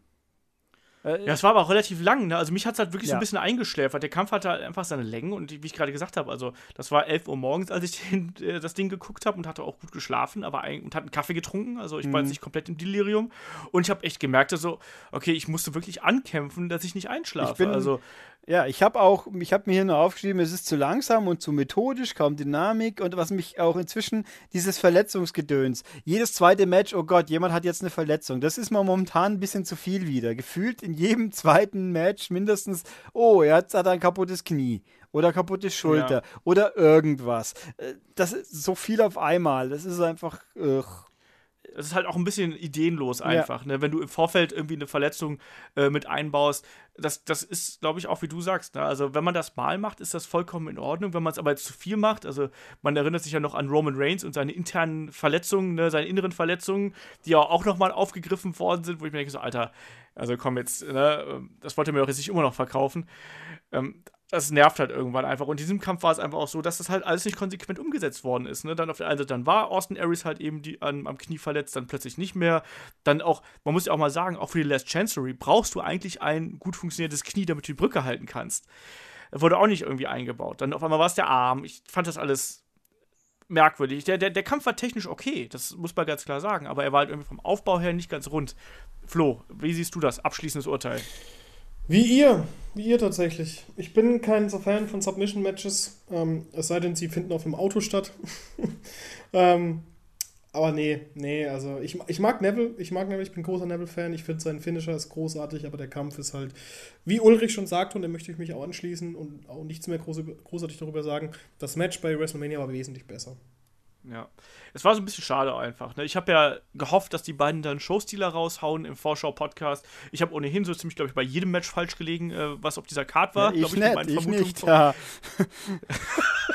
ja, du kriegst, du kriegst das Headlock-Krönchen beim nächsten yeah. Mal aufgesetzt. Ja, also, also. Ich, das, hat, das hat dem ganzen Gesamteindruck bei mir natürlich deutlich geholfen, dass die Sachen auch mal so hinausgehen, dass, äh, wie ich sie für sinnvoll und gut erachte. Aber es ist ja der, der, der Event kriegt auf jeden Fall fünf Sterne vom Ulrich, allein weil Ulrich die ganze Zeit immer richtig Ich glaube, ich, ich, ein, zwei habe ich, glaube ich, auch falsch, aber die, die Signifikanten hat es gestimmt. Ich glaube, ich, glaub, ich habe alles falsch getippt diesmal. Aber es ist, ich habe ja gedacht, ich kann nur NXT tippen. NXT tippe ich meistens zu 100% richtig und äh, WWE und so, also die Main Roster, die tippe ich immer komplett falsch. Also, okay, dann, Ach, dann, muss, ich, dann muss ich dazu sagen, dass ähm, ich habe ich mache ja eigentlich nie Tipps davor, es sei denn, ich bin halt in einem Podcast äh, zur Vorschau dabei. Aber ich muss sagen, als ich die, die Card gesehen habe, wer halt im Main Event steht, habe ich mir tatsächlich ähm, echt ausgedacht, dass vom, vom der Typ oder die Person, die halt auch gewinnt, tatsächlich auch durchaus Sinn macht. Und die hat ja dann auch gewonnen tatsächlich, weil ich finde, jetzt hast du halt einfach diese zwei massigen Menschen aufeinanderprallen oder die aufeinanderprallen. Von dem her habe ich da im Vorfeld auch schon richtig gelegen, auch wenn ihr das nie mitbekommen habt. Ja, oh. hm. ja aber hm. dann lass uns doch gleich zum, zum nächsten Match springen. Ich glaube, dass das, das Cruiserweight-Title-Match insgesamt so ein bisschen eine Enttäuschung, glaube ich, für alle war. Ist, glaube ich, kommt, glaube ich, ganz gut raus. Aber zum Glück hat dann eigentlich der Main-Event, finde ich, vieles rausgerissen, weil der war sehr unterhaltsam und sehr gut gemacht und ging fast eine halbe Stunde. Das muss man auch mal sagen. Der ging fast eine halbe Stunde, war sehr lang und wie ich fand, zu keiner Sekunde langweilig. Also da hatten wir dann den, Achtung, langer, langer äh, Titel, Number One Contenders Fatal Five-Way Extreme Rules Match zwischen äh, Samoa Joe, Bray Wyatt, Finn Bella, Roman Reigns und Seth Rollins. Mhm. So, also sprich, der Sieger aus diesem Match trifft bei Great Balls of Fire immer noch der geilste Pay-Per-View-Name aller Zeiten. Ähm, trifft da auf Brock Lesnar und darf sich da verhauen lassen. Und am Ende ist es dann für mich überraschend, ähm, ja, Samoa Joe geworden, der dann äh, meinen Tipp übrigens, Finn Bella, dann zur Aufgabe ge gebracht hat. Aber als, das, als diese Finishing-Sequenz kam, da musste ich schon lachen und äh, habe gedacht, so, ach ja, okay, äh, Ulrich hat recht gehabt, verdammt. ich finde, es war, Nein, es ist einfach nur konsequent und eigentlich gehen aus diesem Match alle Leute besser raus, wie sie reinkommen sind, hätte ich jetzt gesagt. Oder zumindest nicht geschafft. Es hat keinem wehgetan und ein paar gehen besser davon raus. Absolut. Das stimmt das war auch echt ein clever aufgebautes Match, muss man sagen. Du hattest erstmal diese äh, Phase, wo die beiden dicken, großen Heels halt eben da aufgeräumt haben mit Samoa Joe und, äh, und äh, wie heißt der, Bray Wyatt, wo die beiden einfach da konsequent einfach alles ver vermöbelt haben, was nicht und nagelfest war. Warum die beiden jetzt vor eine Treppe wirklich dann zwei Leute brauchen, fand ich ein bisschen albern, aber hey, geschenkt. Ansonsten war das eine gute erste Phase und danach war dann ja irgendwann das wilde Chaos. Ähm, Flo, was hat dir da besonders gut am Match gefallen? Ich fand es ziemlich stark, wie, wie krass Bray Wyatt teilweise im Mittelpunkt stand. Ich glaube, Bray Wyatt war von den ganzen Akteuren die häufigste Zeit im, im Ring gestanden, tatsächlich. Oder halt im Mittelpunkt. Das kann sein, ja. Der fand ich ziemlich gut, weil er eigentlich von allen irgendwie so ein bisschen rausfällt, weil du hast halt einfach Finn Bella, den ersten Typen, der den Universal-Title getragen hat. Du hast halt äh, Samoa Joe, der extrem lange, sehr stark in NXT unterwegs gewesen ist. Du hast halt Roman Reigns und, und Seth Rollins, Typen, die halt vorher schon die Heavyweight Championship gehalten haben. Ähm, ziemlich, ziemlich cooles Matchup und da fand ich es ziemlich cool, dass Bray Wyatt da einfach gleichwertig inkludiert wurde und nicht irgendwie außen vor gelassen wurde, ein Stück weit, wie ich so ein bisschen die Befürchtung hatte. Und ich fand es sehr ziemlich cool, dass jeder seinen Spot hatte, was ja natürlich eigentlich bei einem mehr- oder mehr Personen-Match immer eigentlich der Fall ist, dass jeder so seinen Spot bekommt. Ähm, die einzige Sache tatsächlich, die mich so ein bisschen gestört hat, war, dass das Ende so krass abrupt war. Es war wirklich so richtig, richtig schnell. Ich, ich, ihr, müsst mich ihr müsst mir helfen, wie das jetzt am Ende nochmal abgelaufen ist, weil ich habe das nicht mehr ganz im Kopf. Ich glaube, äh, ein, ein, ein Finisher angesetzt worden, dann wurde der verhindert, dann kam der nächste und dann ist, glaube ich, ähm, äh, ja, hier Finn Bella einfach irgendwie rausgerollt und dann halt kam da plötzlich äh, Samoa. Nee, Finn, Bella hatte, Finn Bella hatte seinen Finisher quasi äh, angesetzt und wollte gerade zum, äh, zum Pin ansetzen ah, genau, und ist so, dann von, so von genau. Samoa Joe quasi am Pin gehindert worden, indem er in den Kokina Klatsch genommen genau, worden ist. Genau. Ich fand das eigentlich ganz gut. Also, weil, äh, wie du einer von euch beiden gerade gesagt hat, es ist eigentlich keiner geschwächt aus diesem Kampf hervorgegangen. Also irgendwie hat jeder seine Position gehabt. Du hattest auch, also wirklich auch ein paar coole Spots zum Ende hin, wo du halt wirklich gemerkt hast, so, okay, jetzt gehen wir gerade in die Schlussphase. Also dieser, dieser Spear von Roman Reigns dann draußen durch die äh, Barrikade, durch ähm, mit Finn Bella und ähm, Samoa Joe dann, dieses, das war schon cool und dann eben noch dieser Splash von äh, Seth Rollins ähm, mit also auf Bray Wyatt durch das Kommentatorenpult, wo ich echt dachte, so, oh, da hat sie sich aber auch, glaube ich, ganz gut das Knie angeschlagen, so sah es zumindest ja, aus. Ja, der Tisch ging auch nicht so schnell kaputt, wie man, also sie gehen in letzter Zeit öfters nicht so ganz schnell kaputt, hat man den Eindruck. Ja, das sah halt so aus, als wäre der einfach, also quasi mit dem Knie auf der Kante gelandet ja. oder mit dem Schienbein oder sonst irgendwas. Und das, glaube ich, hat sehr wehgetan. Also ich glaube nicht, dass was, was, kaputt ist, aber einen dicken blauen Fleck wird er da auf jeden mhm. Fall haben. Ähm, Ulrich, wie siehst du den, den Kampf äh, hier an sich? Ich fand den sehr unterhaltsam. Er hat, viel, hat eigentlich keine Längen gehabt. Er hat jeden auch, ich, jetzt im Nachhinein fällt mir nicht mehr so ganz genau ein, was Rollins Großartiges gemacht hat, außer das mit dem Tisch. Äh, aber ich finde, also, dass Wyatt eine Rolle spielt, aber keine entscheidende, finde ich gut, weil er für mich einfach nach wie vor kein Charakter ist, der der funktioniert als zentraler Fokus, weil, weil, sei es, weil er zu seltsam ist oder weil sie ihn schlecht gebuckt haben, wie auch immer, aber so als, als Chaos-Element mit ein bisschen Ver Verwüstungskraft, im, deren Einfluss nimmt, passt er gut. Ich finde, Rollins hat was machen dürfen, auch wenn er letzten Endes nicht gewonnen hat, weil wenn er gewonnen hätte, da, ich glaube, bei dem hätte ich mich am meisten gewundert fast, weil ich den Punkt nicht sehe gerade. Äh, Reigns ist halt Reigns, ist dabei, hat ordentlich austeilt, hat auch was eingesteckt. Der, ich meine, der hat einen Leerlauf, bis Braun wiederkommt, aber dafür haben sie einen guten eingebaut. Ähm, ich finde, dass äh, Finn Baylor sehr gut gestärkt wurde, weil er hat ja auch nicht aufgegeben, er ist sehr ohnmächtig geworden. Er hat nichts submitted, das ist schon mal wieder ganz wichtig. Deswegen hat zwar verloren, aber nicht, äh, weil, er, weil er ein Wussi war, sondern weil es halt nicht anders ging gegen die Naturgewalt. Äh, mhm. Und ich habe ja gesagt, ich finde nicht, dass man ihn jetzt gegen, äh, gegen Brock fahren sollte, auch wenn jemand bei Twitter war es gemeint hat, dann kommt er halt als Dämon daher und dann wird es eine Begegnung. Das kann man immer noch machen, nur jetzt käme das zu schnell. Ich finde, dass Baylor jetzt noch mehr aufgebaut werden und das hat in dem Match gut aufgebaut. Und ich finde, dass Samoa Joe der konsequente Sieger ist, weil der ist ein Tier. Es ist ein Monster, ist der einzige, der, der im Ring, wenn er mit Brock drin steht, wo man glauben würde, stand jetzt, dass er auch wirklich äh, nicht nur wegen dem Booking da eine Chance hätte. Ähm, und selbst wenn er zwangsläufig verlieren wird, solange es das Match nicht zum Squash machen, im Sinnfreien, wenn sie ihm also ein bisschen was geben gegen Brock, dann schadet es ihm auch einfach nicht, weil er noch zu frisch im Main Roaster ist und trotzdem zu wuchtig, dass er jetzt quasi, wenn es jetzt ein Kampf der Titanen gegeneinander wird und der ein bisschen mitspielen darf, dann schadet es weder ihm noch Brock, sondern baut beide noch weiter auf. Und deswegen ja, finde ich, ist das, das die konsequente und richtige Entscheidung, dass er das gewonnen hat. Und die Art und Weise, wie er es gewonnen hat, war halt auch klug. War jetzt nicht ein Monster-Move, ich hau alle zu Brei, sondern ich habe hier meinen vernichtenden Aufgabegriff, wo ich die Leute einfach außen, äh, also ins, ins, zum Schlummern schicke. Also ich fand, ja. also es war ein wirklich gutes Match und das hat auch nochmal sehr viel geholfen. Mhm. Da gab es übrigens einen Spot, den ich ziemlich krass fand. Ich weiß nicht, ob das äh, gut gespielt war oder ob, man das von, der Kamera nicht so gut gesehen hat. Ähm, da gab es eine, ähm, eine, Sequenz, wo Finn Bella zur, zur, zur Hardkamera hin an dem Seil oder am Ringseil entlang geschlittert ist und dann Roman Reigns einen Kick ins Gesicht verpasst hat. Und es sah so aus im ersten Moment, als ob er ihn richtig ordentlich mitgenommen hat, weil der lag am Boden, hat sich irgendwie so einen Kopf gehalten, als ob er erstmal gucken muss, ob er irgendwie, irgendwie bluten würde oder sowas. Der hat auch ein bisschen geblutet. Also Reigns hat ein bisschen mm. geblutet, aber ich glaube, das ja. war nicht aus dem Move, sondern aus irgendwas anderes am Schluss dann nee. Also, nee, könnte sein. Der hat aber auf jeden Fall gut einen Kopf, kassi Kopf kassiert, weil ja, das, das war dann ziemlich übel aus. Am Apron, wo er den Fuß kriegt. Also es war genau. auch, es war ordentlich wuchtig, hat es gewirkt, alles. Mhm. Ich meine, das war schon, ja, also es war, das war ein wirklich gutes Match. Äh, hätte ich so vorher, glaube ich, in der Form nicht so gut erwartet, aber es war richtig toll. Ja, ja, es hat auf jeden Fall echt Spaß gemacht. Und wie gesagt, trotz der Länge, die dieser Kampf hatte, gab es halt eben keine Längen, um es einfach mal so zu sehen. Also da gab es gute Phasen und äh, du hast gemerkt, dass alle fünf Akteure da wirklich sehr, sehr hart gearbeitet haben. Und am Ende ist es wirklich so, wie Ulrich gerade gesagt hat, es macht halt irgendwie da schon Sinn, dass man Samoa Joe jetzt da reinsteckt. Weil, sind wir ehrlich, also bei Great Balls of Fire ist es ja auch echt nur ein Übergangsgegner, ne? Und einen Samoa Joe kannst du halt eben da reinstecken, kannst jetzt sagen, er hat diesen einen großen Sieg eingefahren. Ich hoffe, dass das Match zwischen Brock und äh, Joe, naja, einen Brock erfährt, der ein bisschen Bock hat. Ein Brock, der Bock hat. Ähm, und dann kann das nämlich auch eine interessante Auseinandersetzung werden. Ich hoffe halt nicht, dass das einfach nur 5 Minuten Suplex City wird und äh, dann ist der Titel verteidigt und wir sehen Brock das nächste Mal beim SummerSlam wieder.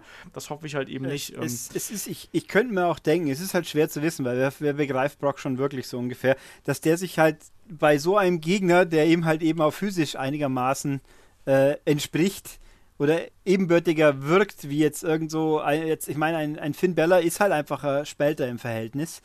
Äh, das muss man ein, ein, was? ein, ein, ein, ein das haben wir schon mal gehabt, Grischbel habe ich gesagt, gell? Das war, Grischbel, war schon, ähm, halt ein, ist halt einfach ein äh, bisschen unterbemuskelt im Verhältnis zu einem Brock, finde ich, dass, dass man, ja, das dass es einfach nicht legitim wirkt, dass er dem mit Gewalt beikommen könnte, bei einem Samoa Joe schon. Und ich meine, gut, beim Reigns wird man es auch noch abnehmen, weil der halt äh, doch äh, massiv genug wirkt. Und beim, beim Rollins wird es auch schon schwer, obwohl er auch schon mal natürlich gegen Brock, aber das war ja ein Cash-In und dieses und jenes.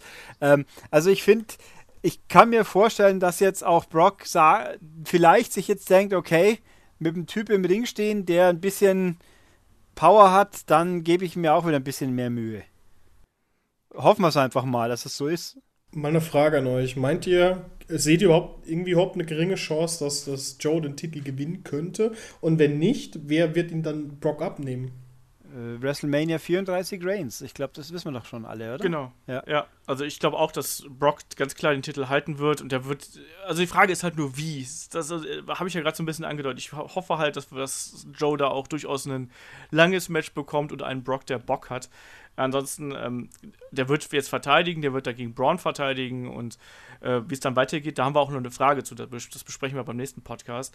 Ähm, aber ich bin mir sehr sicher, dass was wir bei WrestleMania 34, außer es passiert irgendwas Außergewöhnliches wie eine Verletzung oder sonst irgendwas, da kriegen wir bei WrestleMania 34 äh, Brock gegen Roman und dann wird Roman Reigns der Champion.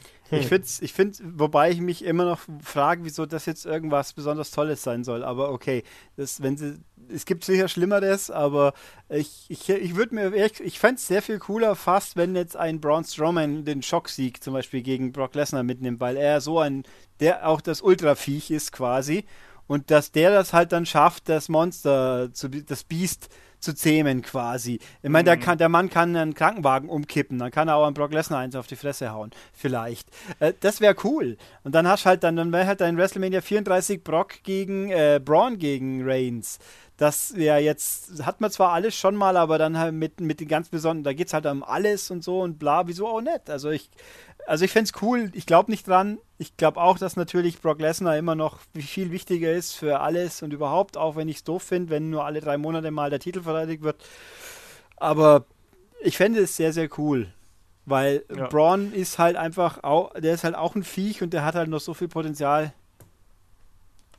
Ja, absolut. Also ich fände es halt da auch wiederum, auch da wiederum schade, wenn man den einfach auch nur einfach nur zum Fraß vorwerfen würde. Und ich hätte auch nichts dagegen, wenn wir einen Übergangs-Champion äh, Braun irgendwie in irgendeiner Form hätten. Aber ich glaube da nicht dran. Ich glaube, dass Brock das irgendwie alles durchzieht und dass er bis WrestleMania Champion bleibt und da auf dem Weg vielleicht fünf Titelverteidigungen hat, wenn wir Glück ja, klar, haben. Survivor so Series, SummerSlam, Royal Rumble. dann hast du die drei ja, großen so und dann muss man halt die ja, Great Balls of Fire natürlich noch und dann hast du zwischendrin noch irgendwie zwei, drei kleine, wo man halt gucken muss, wie man außen rumkommt. Gut, in Survivor. Ja, und im Endeffekt. Hm? Ich sag, und im Endeffekt, dadurch, dass wir äh, Money in the Bank halt eben bei SmackDown haben, schützt du natürlich auch äh, den Champion eigentlich, ne? Also den Universal Champion. Das heißt, da kann es auch keine Überraschung geben. Also, ähm, ja. Es ist es eigentlich ist schon wirklich mal irgendwo ganz definitiv gesagt worden, dass Money in the Bank, das Sieger auch nur den jeweiligen SmackDown-Champ herausfordern kann? Ist es wirklich glaub, so ja. klipp und klar ja, gesagt ja. worden? Also ich denke auch, dass es so ist, aber ich fände es natürlich viel cooler, wenn es brandübergreifend einsetzbar wäre. Lass mal von mir dann aus. Hätte also, man aber, dann hätte man aber Teilnehmer aus beiden Brands antreten lassen sollen. Ja, theoretisch schon, aber praktisch, ich meine, äh, der ich spinne ich spinn jetzt nur einfach mal kurz rum. Nehmen wir das, das Frauenleiter-Match, das dann Charlotte gewinnt.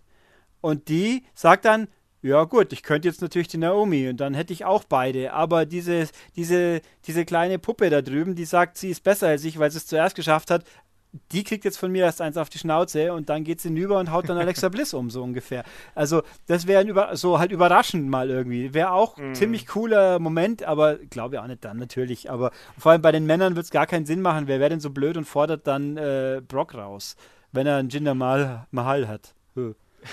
Zum Beispiel. Aber naja. Äh, don't hinder Jinder, sage yeah, ich Don't hinder nur. the Jinder, ja. Genau, ja.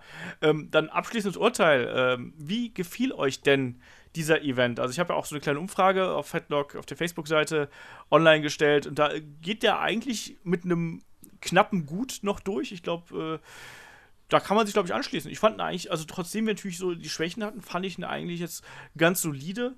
Ähm, aber nichtsdestotrotz ja, hat man halt das Gefühl, dass jetzt auch nichts Weltbewegendes passiert ist. Also außer dem Main Event war jetzt da nichts dabei, was mich äh, komplett aus den Socken gehauen hätte. Ähm, der Opener war gut und dazwischen war dann eben ähm, ein bisschen Leerlauf, würde ich jetzt einfach mal sagen. Ähm, Flo, dein abschließendes Urteil? Fand ich ganz gut.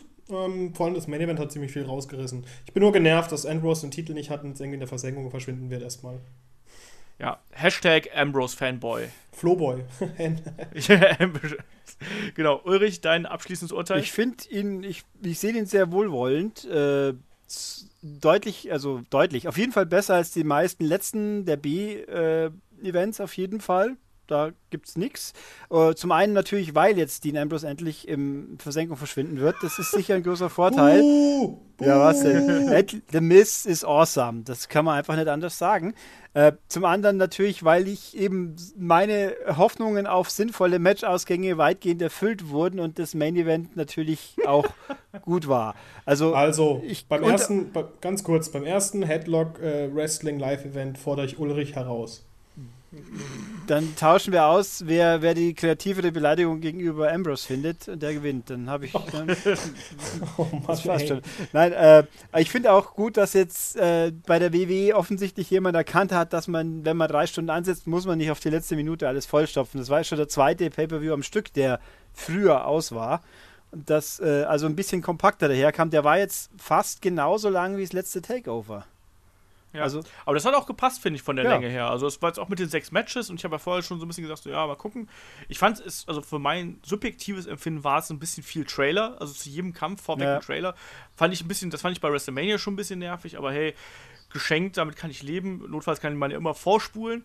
Aber so ansonsten fand ich das auch von den Matchlängen her, fand ich das äh, gut und vor allem auch einen guten Unterschied. Also jetzt mal bei den wichtigen Matches, also außer dem Damenmatch und dem Mixed Tag Team Match, hatten wir ja nur lange Matches. Also wir hatten ja wirklich vier Matches, die halt alle eine Viertelstunde aufwärts bekommen haben. Und äh, dadurch hat man dir natürlich auch eine gewisse Bedeutung Gut, beigemessen. Es gab natürlich auch ein, zwei Matches, wo weniger vielleicht auch mehr, also Cruiserweight wäre weniger vielleicht tatsächlich ein bisschen mehr gewesen, aber, ja, aber es ging natürlich. alles. Man merkt übrigens auch, wer live schaut und wer nicht, weil Vorspulen ist so ein komischer Begriff. Den, den kenne ich nicht bei, bei meinen, bei meinen Wrestling-Pay-Per-Views. Da fällt ein bisschen schwer, sagen wir es so. Aber nee, das, das ist ja, nö, also ich finde, das war das angenehm. Äh, ich finde auch für mich persönlich nach wie vor die Talkrunden hinten nach können das Ganze noch auch positiv beeinflussen. Die hier diesmal, wer sie nicht gesehen hat, äh, ich würde empfehlen, äh, kann man anschauen, ist, man muss nicht, aber den Teil mit Miss, wie Miss äh, Renee Young rund macht und sich über ihren, ihren Göttergarten lustig macht, das finde ich sehr unterhaltsam. Ähm, und Samoa Joe dafür am Schluss auch noch ein paar, also auch ungewöhnlich. Normalerweise bei den Talking, bei den Talksachen hinnach sind meistens die Sieger aus dem letzten Match nicht mehr dabei. Diesmal schon. Also Samoa Joe hat am Schluss nochmal da sitzen dürfen und war auch ganz umgänglich. Er meint, er sagt zwar, er ist ein mhm. unsympathisches Kotzbrocken, aber das sagt er den Leuten wenigstens auch. Und das hat er aber auf eine sehr umgängliche Art auch rübergebracht. Es war durchaus interessant. Also eigentlich könnte Raw so ein Talk-Segment auch ganz gut vertragen. Also nicht die ganze Zeit in der Show, sondern hinterher, wo es dann Spaß macht. Aber egal. Nee, also ich fand ihn gut, war einigermaßen kompakt, äh, hat wenig Lenker. Es war kein Komplettausfall drin, was ja auch immer sehr gut ist. Und dann, ja, also kann man ja, so machen. Kann man machen, ja. war auf jeden Fall besser als Backlash. Das kann man auch, glaube ich, laut sagen. Das, das, stimmt absolut. Ja, das, äh, da schließe ich mich an. Also es war ein, das war ein okayer Event und ein unterhaltsamer Event, ein kurzweiliger Event, trotz äh, Schwächen hier und da. Und damit würde ich sagen, sind wir schon wieder durch hier. Schon wieder eine lustige Review im Kasten. Äh, ich sage danke an den Ulrich und an den Flo. Und äh, würde damit sagen, wir hören uns dann ja schon am äh, Wochenende wieder. Da geht es dann um den äh, WWE-Frust und was man äh, damit tun kann, was man da anstellen kann.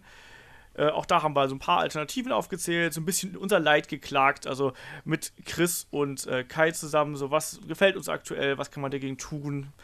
Ja, da äh, geht es dann auch auf jeden Fall zur Sache. Wenn ihr uns irgendwas dazu schreiben wollt, äh, schickt uns das einfach an fragetedlock.de oder wie gesagt, wenn ihr irgendwelche Anregungen habt, auch einfach über Facebook, Twitter und äh, YouTube natürlich auch einfach unter das Video knallen. Wir lesen das und packen das dann hier mit in den Podcast. Ich würde sagen, wir hören uns dann zum Wochenende wieder. Macht's gut, bis dahin. Tschüss. Tschüss.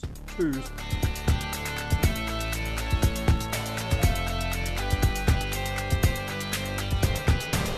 Headlock, der Pro Wrestling Podcast.